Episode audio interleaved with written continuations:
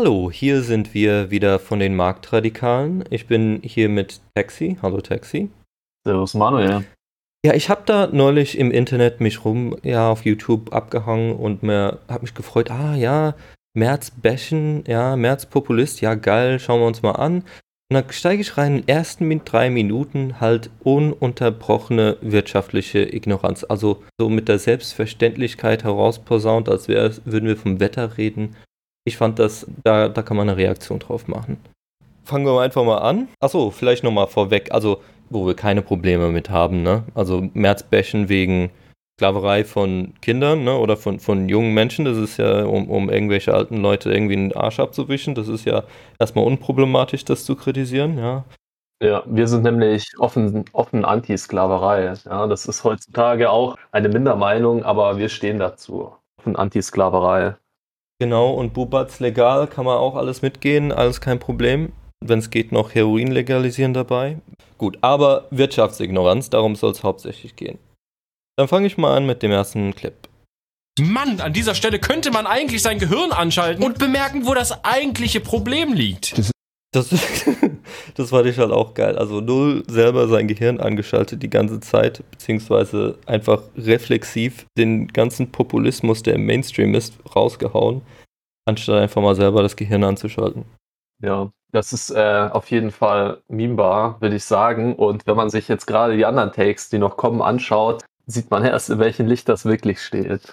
Was führt wohl eher zu höheren Gehältern? Eine schwache Sozialabsicherung, die dazu führt, dass du arbeiten musst, weil du sonst alles verlierst, wofür du hart gearbeitet hast? Oder eine starke Sozialabsicherung, die genau das verhindert?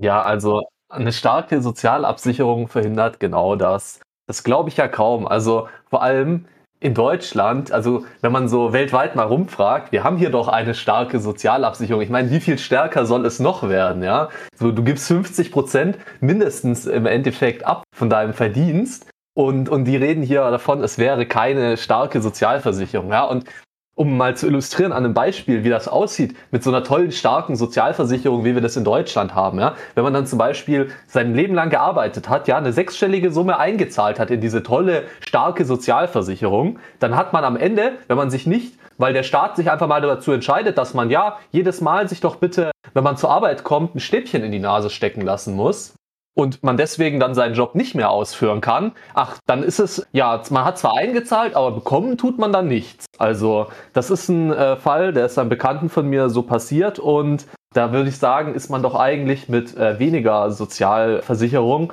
wenn man das Geld einfach selber auf dem Konto oder auf dem Bitcoin-Wallet sparen kann, besser dran. Den Punkt muss man halt einfach mal anerkennen. Also ich meine, Populismus, wenn man sagt, Leistung muss sich lohnen, ich glaube, da ist so ein, einfach so ein bisschen Disconnect, so als ob Wirtschaft oder der Wohlstand einfach so eine gegebene Größe ist und nicht irgendeinen Zusammenhang hat zu den wertschöpfenden Tätigkeiten, die Leute. Also ich habe auch einen Bekannten bzw. einen Verwandten äh, neulich im Gespräch rausgehört. Ja, also ich weiß ja auch eigentlich nicht, wofür ich hier, ich, ich meine, praktisch mein gesamter Zusatzverdienst der geht eigentlich für Spritkosten mittlerweile drauf. Und für, um zur Arbeit zu fahren, eigentlich kann ich mir den Kram sparen. Und dass die wertschöpfende Tätigkeit dann in dem Moment wegfällt und das auch eine Konsequenz gesamtwirtschaftlich hat, wenn du sich ausbreitet, das muss man ja einfach mal anerkennen. Das hat nichts mit Populismus nee, zu tun. Das ist einfach nur das Problem vom Chef. Also, dass der Gesamtkuchen, den man, den er im Endeffekt dann umverteilen will, dadurch natürlich kleiner wird. Das erkennt er nicht an, ja. Das ist einfach das Problem vom Chef, ja. Genau. Das, das ist so eine Aussage auf dem Niveau von, ja, die können einfach aufhören zu produzieren. Ja, also das ist echt Habeck-Niveau. Ich wollte vielleicht erstmal noch zum Wohlstands, wie sagt man, es gibt einen tatsächlichen stehenden deutschen Begriff dazu, genau, das Sozialstaatsdilemma. Das ist eine Sache, die, die ist unbestritten. Ja, das ist, das ist eine anerkannte Sache und äh, in diversen Formen sieht man das auch. Vielleicht nochmal als Eingang, ihr, ihr seid ja vielleicht alle ein bisschen jünger als ich. Also ich habe noch gut miterlebt, wie in der Politik in der Zeit um 2002, 3, 4, 5 Arbeitslosenquoten waren ein Riesenthema. Ich weiß nicht, ob euch das irgendwie aus dem Bewusstsein gefallen ist. Das ist ja auch die Begründung für die Hartz-IV-Reform gewesen. Und die SPD hat sich ja mittlerweile, naja, es steht auf so ein, äh, keine Ahnung, so ein zwiegespaltenes Verhältnis zu Hartz-IV-Reformen auf der einen Seite wissen die ganz genau, dass, und nur zur Klarstellung, die wurden 2005 eingeführt, ne, die zu Hartz IV kamen in Kraft 2005. Vielleicht ein Zusammenhang hier mit dieser Kurve, weiß ich nicht, könnte man drüber nachdenken, ob da ein Zusammenhang besteht. Das andere, was man da noch anführen kann, ist, das ist ja nicht so ein binäres Ding. Also viele argumentieren ja so, haben irgendwie ein Bild im Kopf von einer Person. Wenn die jetzt auf einmal mehr Sozialleistungen bekommt, die andere, hört der andere deswegen auf zu arbeiten? Ja, so sagen sie, nö. Und man kann sich ja so Fälle ausdenken. Ja, es ist ja so ein binäres. Auf der einen Seite hat man irgendwie einen Typen, der komplett auf Sozialleistungen ist und der vielleicht nicht so wirtschaftlich produktiv ist. Ja, und auf der anderen Seite hat man irgendeinen, äh, irgendeinen Arzt und dann, der hat einen hohen Verdienst und ist irgendwie produktiv oder und, und, dann, der wird ja nicht wegen einer höheren Sozialleistung aufhören zu arbeiten. Ja, dann hat man so, so ein binäres Ding. Ja, aber das ist halt mit der Wirtschaft so, es, die Änderungen passieren ja immer an der Grenze. Ja, du hast da irgendeinen Typen, der gerade noch so sich sagt, ach, wofür mache ich das Ganze noch? Das lasst, das ist, oder umgekehrt, irgend so ein äh, Typ, der gerade noch Sozialleistungen bezieht, der sagt sich, ja, ich könnte ja schon eigentlich noch, und dann ändert man etwas an der Sozialpolitik, ja, also irgendwie sagt man 50 Euro mehr Hartz IV und dann verschiebt sich die Sache. Das hat einen realen Effekt und das ist ja eben hier auch zum Beispiel in dem Fall zu sehen. Die Anreize sind schon, die sind wesentlich. Wobei man bei der Arbeitslosigkeitsstatistik vielleicht nur dazu sagen muss, dass dann natürlich nach der Wirtschaftskrise, wo es dann auch leicht ja hochgegangen ist, die Gelddruckmaschinen extrem angeworfen wurden, was dann natürlich auch einen direkten Effekt drauf hat. Aber ja, das mit dem Hartz IV ist natürlich ein Punkt, den man nicht von der Hand weisen kann.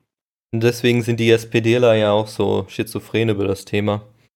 Naja, ich dachte mir vielleicht noch für den einen anderen, der Space Frog anschaut und meint, das wäre irgendwas anderes als Berieselung. Man könnte da, wäre da nicht irgendwie durch populistische linkse Meinungen beeinflusst, mal einen kurzen Mehrwert schaffen, vielleicht auch, was es mit diesen ganzen Sozialleistungen, deren Wirkung auf sich hat. Also bei den Amis ist es ja nochmal viel krasser.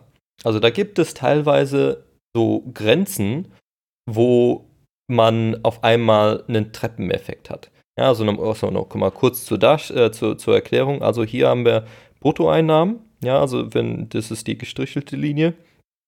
Und das Nettoeinkommen, das ist das Blaue, das, was einem nach Steuern übrig bleibt. Und jetzt kann man bei den Amis auch so was ähnliches machen wie Aufstockung.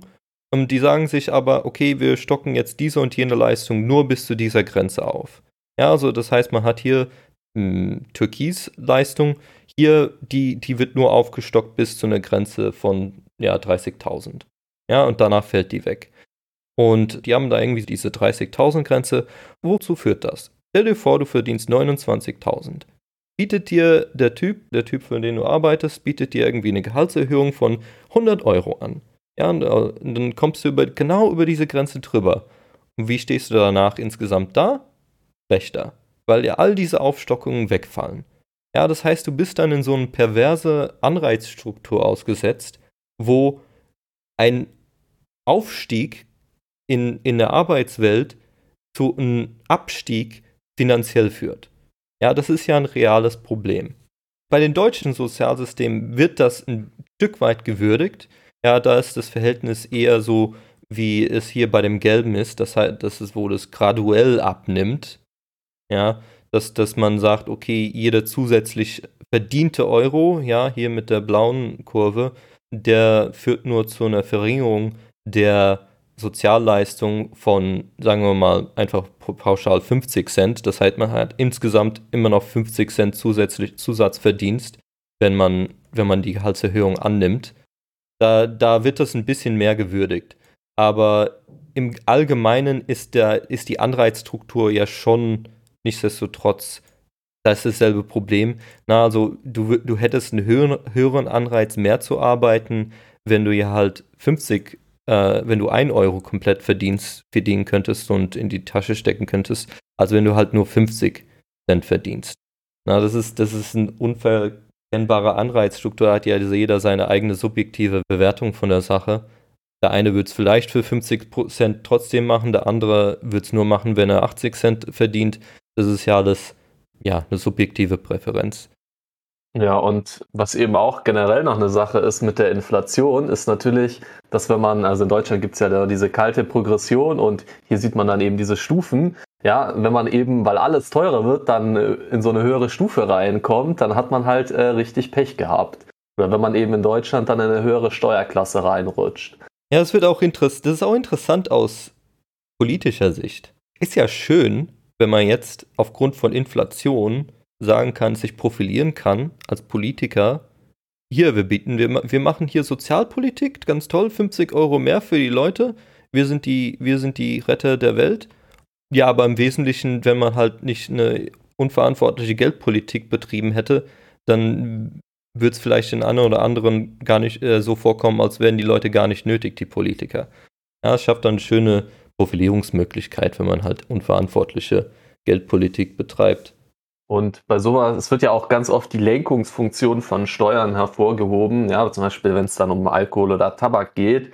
Aber was dann nie wirklich vorgehoben wird, ist, dass natürlich in solchen Fällen dann auch wieder genau eine Lenkungsfunktion besteht. Also zum Beispiel bei der kalten Progression, ja, dass es eben die Lenkung hat, die dabei rauskommt, dass die Leute eben gerade über solche äh, Grenzen nicht äh, drüber kommen wollen irgendwo, beziehungsweise sie schon im Vorhinein sehen können, dass ihnen das nichts bringt, beziehungsweise teilweise sogar ja ne negative Effekte hat. Ein Stück weit wird das ja auch von manchen Linken gewürdigt und zwar in dem Moment, wo sie versuchen, ihr BGE zu pushen, ist ja auch interessant, dass man genau auf einmal, wenn man irgendwas pushen will und Argument aus, der Wirtschafts, äh, äh, aus, äh, aus einer wirtschaftlichen Perspektive findet, was dafür spricht, dann auf einmal kann man das nehmen. ansonsten ist das alles natürlich äh, Humbug, aber wenn man auf einmal sagen kann, ja, wenn man einfach jeden Euro zusätzlich für sich äh, behalten kann, ist es natürlich eine positive Sache. Auf einmal entdeckt man, das ist ja wieder so Schizophrenie von, von Linken zum Beispiel beim Rauchen. Beim Rauchen ist es ja völlig offensichtlich jedem, der, der, wenn er sagt, hier, wir machen eine Steuer drauf, das ist, hat einen negativen Anreiz auf, äh, wie viele Raucher es gibt und deswegen ist das toll. Aber wenn man eine Einkommensteuer hat und dass das nicht vielleicht auch einen negativen Anreiz darauf hat, dass Leute vielleicht sich ein Einkommen erwirtschaften wollen, ja, das ist natürlich alles ja. aus äh, einen fadenscheinigen Haaren herbeigezogen. Hey, Manuel, das ist offensichtlich eine rechte Verschwörungstheorie. ja, machen wir mal vielleicht weiter. Ja, genau, weiter zu den linken Verschwörungstheorien. Deswegen predigt die CDU ja auch immer diese Riesel-Runter-Lüge. Ne, von wegen, wenn es ihnen da oben so richtig gut geht, dann kommt es irgendwann auch mal ganz unten an. Bullshit, Mann, Bullshit! Ja, was Bullshit ist, das ist diese Lüge, ne? Das ist so ein Strohmann. Ich finde das halt genial. Die Linken haben diesen Strohmann so lange vor sich hergeschoben, dass sie ihn überhaupt, die vergessen, haben vergessen, dass sie es ausgedacht haben. Es gibt halt original keinen ernsthaften Typen, der diese Riesel-Runter-Sache predigt. Das gibt diese Person nicht. Das ist einfach ein Strohmann. Das ist der Boogeymann, den man der hier, der ist unter dem Bett und da muss man Angst vor haben und das kann man einfach abfackeln. Das gibt halt einfach ja. nicht. Vor allem, weil das ja auch so in diese Argumentationsstruktur, die die CDU immer hat, von wegen christlichem Menschenbild und so weiter, auch gar nicht reinpasst. Also ich hätte jetzt auch noch nie irgendwas gesehen von einem CDU-Politiker, der das wirklich vertritt in der Art und Weise. Und Thomas Sowell, der ähm, amerikanische äh, Wirtschaftswissenschaftler, der hatte, glaube ich, sogar mal ein Preisgeld ausgeschrieben für die Person, die ihm zeigt, wer, also einen Wirtschaftswissenschaftler zeigt, der das wirklich vertritt. Ja, und da hat sich niemand gemeldet. Ja, im Endeffekt ein Scheinargument, das sie sich ausgedacht haben. Ja, es ist halt auch wieder so schön ironisch mit diesem ganzen Videoaufzug Populismus und äh, peinlicher Populismus. Und dann bringen die halt sowas. Also ich weiß nicht, vielleicht der eine oder andere Zuschauer von den Space Frogs, der was, sind ja, kann man ja als lustig, ist es ja auch okay, ist ja Entertainment. Aber seid euch halt echt bewusst, die Leute haben halt auch keine Ahnung. Das ist genauso wie bei Journalisten, ja. Die haben auch keine Ahnung von den Themen, die sie bringen, so. Die, die können dann mal auch äh, informativ sein und so weiter. Aber wenn man sich wirklich, also eine, eine richtige Darstellung von einem Thema hat, ist das halt sehr schwach. Also ich erinnere mich noch dran, äh, die haben auch mal die Space Frogs was über Bitcoin gemacht und das war halt auch komplett falsch, ja, mit, mit einfachsten Sachen nicht verstanden. Aber man haut es einfach mal raus, weil äh, ja, peinlicher Populismus ist es nur, wenn es die anderen machen. Mhm. Ja, und vor allen Dingen auch die Feindbilder, kommt ja auch später, weiß nicht, ob wir dazu noch den Clip dabei haben, aber das ist halt auch dieses Feindbild CDU. Wenn, das ist ja furchtbar eigentlich, wenn, wenn, der, wenn der Feind, den man ja selber im Kopf hat, ja irgendwann mal ein Argument bringt. Ja, und es ist auch äh, natürlich sehr einfach, wenn man aus dem Feind einen Buhmann machen kann und ihm irgendwelche Strohmann-Argumente unterstellen kann. Dass sie selber gerade genau das machen, hm, ist scheinbar nicht aufgefallen. Naja, machen wir mal weiter. Wenn sowas wie eine Mindestlohnerhöhung kommt, dann erhöht es ja nicht nur den Lohn der Untersten, sondern es bietet eine Verhandlungsbasis für Fachkräfte, die dann sagen können, Digi, du kannst mir für meine Arbeit nicht einfach nur Mindestlohn geben. Du Hurensohn, I'm a fucking Fachkraft. Wo, wo will man da überhaupt anfangen, wenn man sich das andenkt? Ja, also einfach die, der, der Lohn wird jetzt einfach erhöht und das hat keinen anderen Effekt. So, das ist einfach nur, die Leute können jetzt besser verhandeln, die sind reicher, aber sonstige Effekte, dadurch, dass die Löhne erhöht werden, die gibt es einfach nicht. Haben wir gerade gelernt. Also ich, ich würde mal gerne darauf hinweisen, dass Löhne und Preise in einem direkten Verhältnis zueinander stehen. So, man kann nicht an einer Schraube drehen, ohne dass sich die andere bewegt. Ja, also um es mal ganz überspitzt zu formulieren, so Space Frogs, warum hasst ihr arme Menschen? So äh, Mindestlohn 1000 Euro jetzt. Genau das ist es. Also das Wirtschaftstheorie Grundsatz 101, das ist, ich weiß nicht, die Linken haben da irgend so ein Problem damit, Lohn als Preis aufgefasst wird. Ja, also vielleicht nochmal kleine äh, Grundkurs, ne? Das ist, und das ist auch nicht erst seit gestern bekannt, ne? Das ist eine relativ etablierte, unkri unkritisch betrachtete Teil der Wirtschaftstheorie. Das ist dann die Linken wie auch die Rechten, die haben das relativ äh, das ist, das, das ist nicht umstritten. Ja, also wenn man hier den Preis unten betrachtet, dann gibt es auf der einen Seite die Leute, die nachfragen und dann auf der anderen Seite die Leute, die Angebot machen, ja? Und je höher der Preis ist, desto mehr Leute gibt es, die bereit sind, Angebot zu bieten. Ja, in diesem Fall, was die, den Arbeitsmarkt angeht, dann ist es natürlich derjenige, der Lohnarbeit zum Beispiel machen will. Ja, also je höher der Preis ist, also je höher der Lohn, desto mehr, bin ich, mehr, mehr Leute gibt, die bereit sind zu arbeiten. Umgekehrt auf der Seite der Unternehmer, ja, wer die Leute, die das, die Arbeiter einstellen wollen, je höher der Preis ist, desto geringer ist die Bereitschaft und vielleicht auch die Möglichkeit, Leute einzustellen. So, und dann hat man einen Markt, dann gibt es so einen Preis. Ja, interessant, wenn, wenn man äh, auf andere, wo, wo auf den Preis schaut, wo es über den Mindestlohn gibt, da, da funktioniert ja der Markt einigermaßen also im Sinne von, da findet sich irgendwo ein Equilibrium. Da, wenn, wenn jemand zu hohen Lohn verlangt, dann schaut der Unternehmer sich irgendwie nach irgendwem anderen um. Ja, kann ich da sogar direkt nochmal reingrätschen, weil wir leben ja auch auf einer globalisierten Welt mit einem Weltmarkt, ja. Und ich weiß nicht, ob die Space Frogs es schon mitbekommen haben, aber man kann sogar so etwas betreiben, das nennt sich Outsourcing. Das heißt, ja, wenn ich jetzt meinen Chef anrufe und ihn sage so, du Hurensohn, ich bin eine fucking Fachkraft, bezahl mir mehr, dann sagt der einfach nichts und legt auf und ruft sein Joint Venture in China an, lässt das dort produzieren und die Sachen, die man gemacht hat, einfach per Schiff nach Europa bringen, so.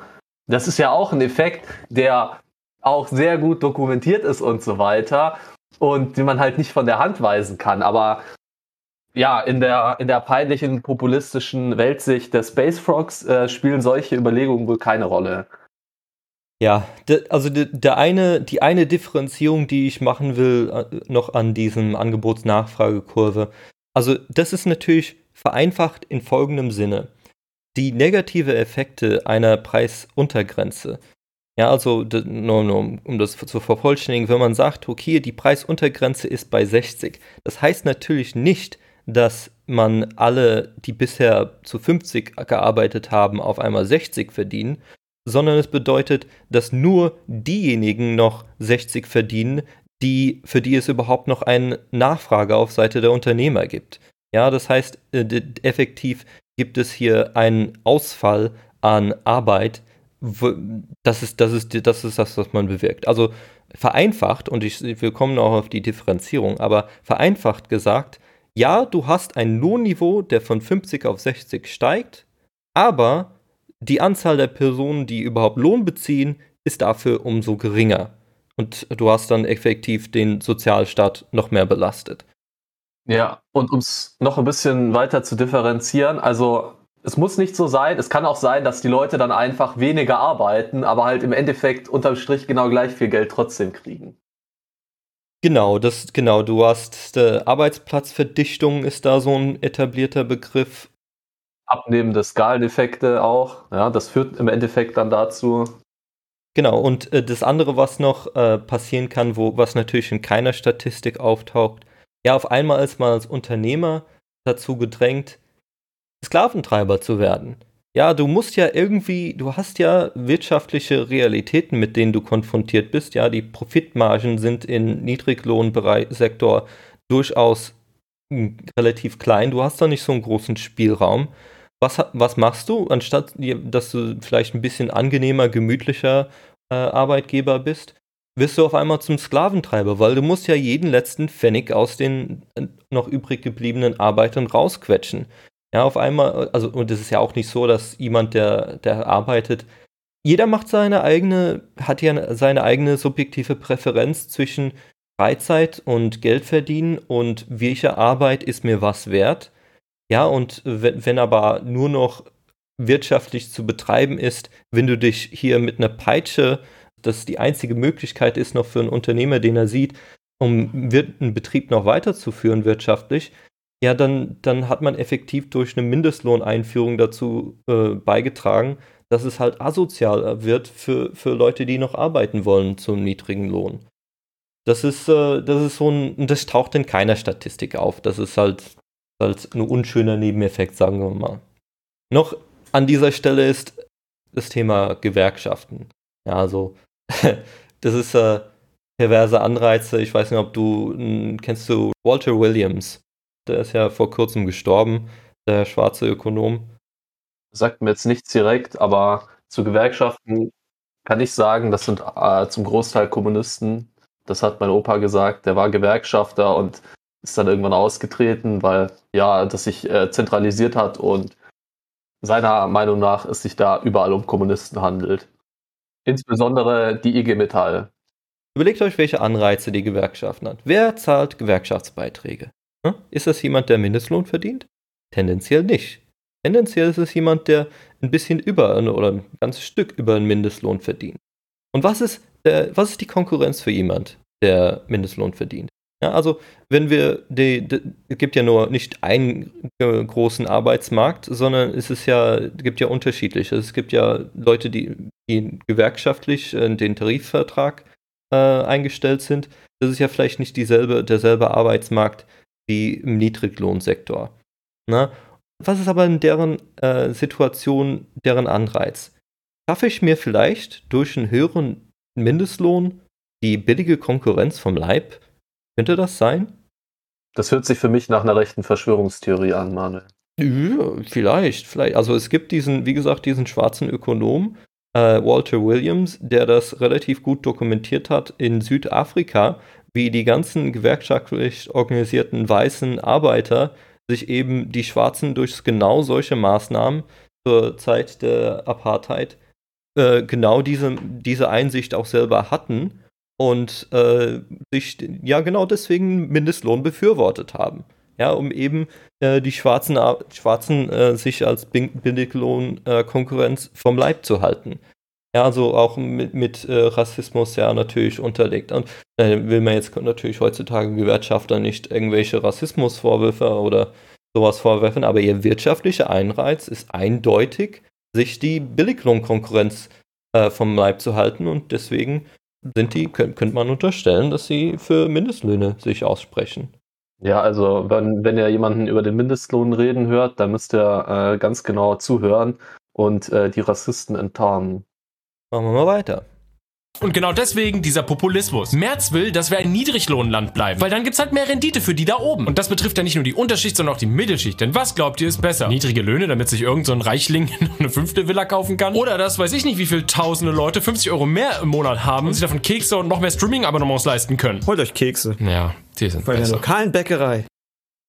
Ja, auch wieder so. Okay, fangen wir mal mit äh, dem Multiplikator vielleicht an. Oder mit der marxistischen Klassentheorie? Was ist dir lieber? Marx, komm, rein in die Olga.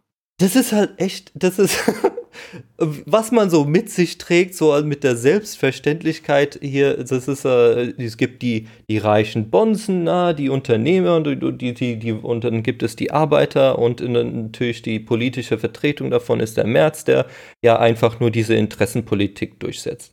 Ist, und natürlich ist man hier bei den Space Frogs eindeutig bei den Arbeitern. Das ist halt marxistische Klassentheorie. Ich, das, wir reden hier von Wirtschaftspolitik. Also das ist, es gibt diese Anreizeffekte und äh, vielleicht sollte man sich damit auseinandersetzen, anstatt hier 200 Jahre, na 150 Jahre alte äh, Scheiße mit sich rumzutragen, die und vielleicht wahrscheinlich noch völlig unbewusst. Ne? Also das ist einfach so in die, in die allgemeine, äh, das, das, das, durchsetzt alles. Und man ist sich dann deswegen gar nicht mehr bewusst, was man hier für Zeug mit sich rumträgt. Ja, obwohl es ja eigentlich auch relativ nahe an der Wahrheit ist. Und die Wahrheit, die kann man nämlich ja in der libertären Klassentheorie nachlesen von Stefan Blankertz, dass es eben zwei Klassen gibt und die eine sind Netto-Steuerzahler und die anderen sind Netto-Steuerempfänger. Aber ich würde den Space Frogs jetzt äh, in der Hinsicht ein fehlendes Klassenbewusstsein unterstellen. Ja, die sind ja, glaube ich, selbstständig, äh, beziehungsweise freiberuflich. Ich weiß schon gar nicht, wie man das ja, nennt. Ja, genau deswegen. Die haben einfach nicht das richtige Klassenbewusstsein. Ja, no, aber die müssen halt, ihr Publikum ist wahrscheinlich gehört dann vielleicht zu einer anderen Klasse. Sind ja, glaube ich, Publikum müssen die halt bedienen, ne? Ja. Ja, ich glaube, die haben sowieso eher ein jünger, etwas jüngeres Publikum. Die andere Sache ist da, keynesianische Multiplikator, die sind sich gar nicht so bewusst, was, wie, wie durchsetzt es ist von eigentlich Sachen, die sich auch in der Wirtschaftspolitik wiederfinden, wofür es keine Belege gibt. Ja, also, oder, oder wo das theoretisch halt völlig haltlos ist. Ja, also, das ist ja interessant, dass man versucht, aus dem eigenen Konsum irgendeine Begründung, äh, dass es irgendwie dem anderen noch gut tut. Ja, so das ist, das ist, das muss man ja einfach mal festhalten. Das ist Realität hier. Wenn du irgendwas für dich konsumierst, ja, dann ist es halt, dann, sei dir ja gegönnt. Ich meine, darum geht es ja jetzt nicht. Es ist sei eben gegönnt, wenn er, jeder hat sein, hat einen Wert, äh, das, das will man ja auch nicht absprechen. Aber das hat halt, okay, das kostet was. Ne? Und das ist dadurch, dass du jetzt den Keks hier in dem Beispiel konsumierst, das ist, das, du tust damit keinem anderen irgendeinen Gefallen. Ne, das ist, das ist, das ist nicht. Also, und in der Wirtschaftspolitik spricht man dann von dem Multiplikator. Ja, also dass, dass irgendwie dein Konsum dann wieder der, die Einkünfte von irgendwem anderen sind. Und deswegen ist der, muss der dankbar sein und der hat wiederum dann Einkünfte. Ja, das ist so eben dieser Wirtschaftskreislauf. Ja, das ist, aber das ist halt äh, der Multiplikatoreffekt, der ist aber nicht da festzustellen. Ja, wenn du auf Konsum verzichten würdest, dann stünde, was auch immer an Ressourcen dafür aufgebraucht würden, irgendwem anderen zur Verfügung. Das nennt man Opportunitätskosten. Ja, also das ist auch wieder relativ grundlegende Wirtschaftstheorie. Nur weil du irgendwas konsumierst, ist es überhaupt keine Begründung von irgendwas, sondern die Ressourcen, die, das ist ein Markt. Na, und wenn du nicht auf dem Markt irgendwas bietest und dafür was bekommst, dann bedeutet es, dass irgendwer andere stattdessen die Güter bekommt. Ja, und es hat effektiv keinen positiven Effekt. Das ist äh, dir überlassen, ob dir das wert ist, Konsum, den Konsum zu machen oder nicht. Ja, und ansonsten hat das äh, wirtschaftspolitisch, muss da keiner sich für irgendwas äh, dem anderen dankbar sein. Ja, und noch zum Multiplikatoreffekt, wenn man das ein bisschen weiter denkt. Es gibt ja auch irgendwann den, den Punkt äh, in einer, ich würde es mal sagen, in Anführungszeichen, modernen Wirtschaft, wo es dann eine Rezession gibt weil unsere äh, Zentralbanken äh, die immer wieder gerne auslösen. Ja, in, in dem Punkt hast du dann ganz viele Ressourcen bereitgestellt für Dinge, die man eigentlich nicht mehr braucht, die niemand mehr will, wenn sozusagen dieser Multiplikatoreffekt wieder anfängt rückwärts zu laufen, ja, weil alles, was man da sozusagen an Konsum erschaffen hat, den es sonst eigentlich nicht geben würde, das wird alles dann sozusagen wieder rückabgewickelt und macht die Rezession dann umso schlimmer. Ja, ja, ja. Schließen wir mal ab. Also, wir wollen das ja nicht ewig in die Länge ziehen. Die Aufmerksamkeitsspanne eines durchschnittlichen Space Frogs-Zuschauers ist ja vermutlich begrenzt. Ähm, wahrscheinlich schon längst überstrapaziert. Aber das ist halt die Sache mit der wirtschaftlichen Ignoranz, ist ja eigentlich gar kein Problem. Kannst ja wirtschaftlich ignorant. Ich kenne mich ja auch mit unheim unheimlich vielen Sachen ja überhaupt gar nicht aus. und das ist ja auch in Ordnung. Dann lass aber auch die Einmischung in diesem Bereich. Ja, wenn du keine Ahnung hast von irgendwas, was mit Ökonomie zu tun hat, dann nimm halt einfach keine Stellung dazu. Ist ja kein Problem. Ja, einfach mal die Fresse halten, wenn man es nicht besser weiß. Also ohne Spaß. Und wir müssen uns jetzt hier hinsetzen. Ich weiß nicht, wie lange das Video schon geht. Halbe Stunde oder so. Und äh, ja, die hauen in drei Minuten Müll raus und wir müssen im Endeffekt äh, eine Order of Magnitude äh, länger reinstecken, um das ungefähr mal so, also anfangsweise zu skizzieren, was daran alles falsch ist, ja, und wo im Endeffekt halt die Sachen sehr stark verkürzt dargestellt werden. Ja, ich lasse nochmal ein paar Links in der Beschreibung drin. Hier Economics in One Lesson wie, oder Wirtschaft wirklich verstehen. Ein paar Bücher oder Man Economy in State Mensch Wirtschaft Start äh, von Rothbart. Lauter Links für diejenigen, die vielleicht hier einen Ansporn finden für sich, sich tatsächlich mal mit diesem Themen zu beschäftigen, was denn Wirtschaft wirklich ist. Und ja, äh, kann ich nur empfehlen. Ja, abschließend kann ich noch sagen, äh, Steuern sind Raub und der Staat ist nicht dein Freund. Ja, Steuern sind Raub.